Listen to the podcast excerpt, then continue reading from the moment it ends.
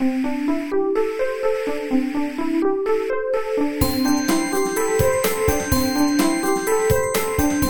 速中文，Slow Chinese。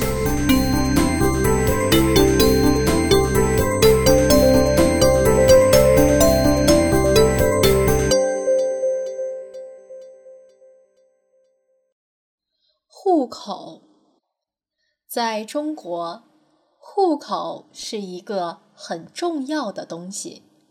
一般来说，小孩子出生之后，父母都要去给孩子上户口。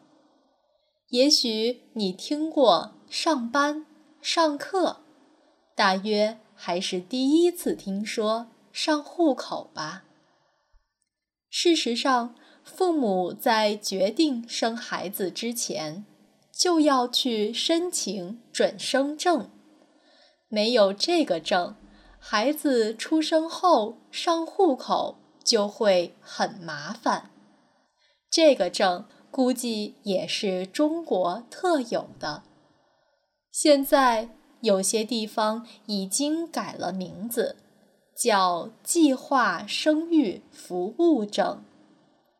中国的户口主要分成两种类型：农业户口和非农业户口。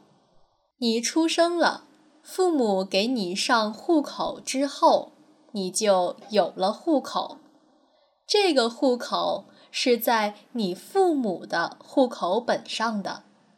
如果你去上大学，户口也可以迁移到大学所在的城市。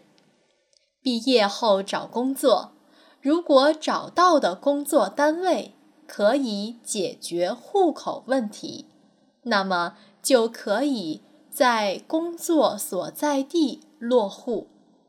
也有不少人找的工作单位不能解决户口问题，那么户口。就要迁回原籍，原籍就是指上大学前户口所在的地方。除了工作，有的人还会在城市里买房子。以前买了房子也能有一个当地户口，现在有些地方已经不可以了。反而是必须先有户口，才能在当地买房子。有种房子叫学区房，这种房子附近通常有很好的中小学，父母为了孩子能在这个学校上学，就在学校附近买学区房。通过买学区房，有了当地的户口，孩子才能在这个学校上学。最近电视剧《虎妈猫爸》里就讨论过这个话题。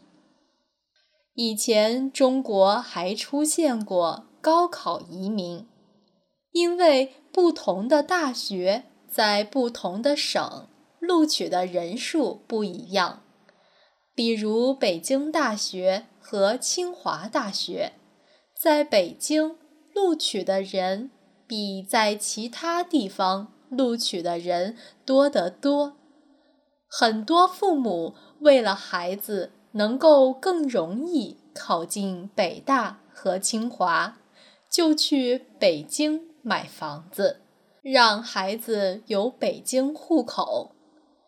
这些孩子就被称作高考移民。在我读高中的时候，大约是十年前，高考移民特别流行。现在可能少一些了。现在很多有钱的中国人都把孩子送到欧美国家。去读大学了，也有一些人在中国属于没有户口的黑户，他们或许是因为计划生育政策，属于超生的孩子。或许是因为父母没有结婚，所以没有户口。没有户口，常常就意味着没有身份证。对这些人来说，读书、工作、生活都会很不方便。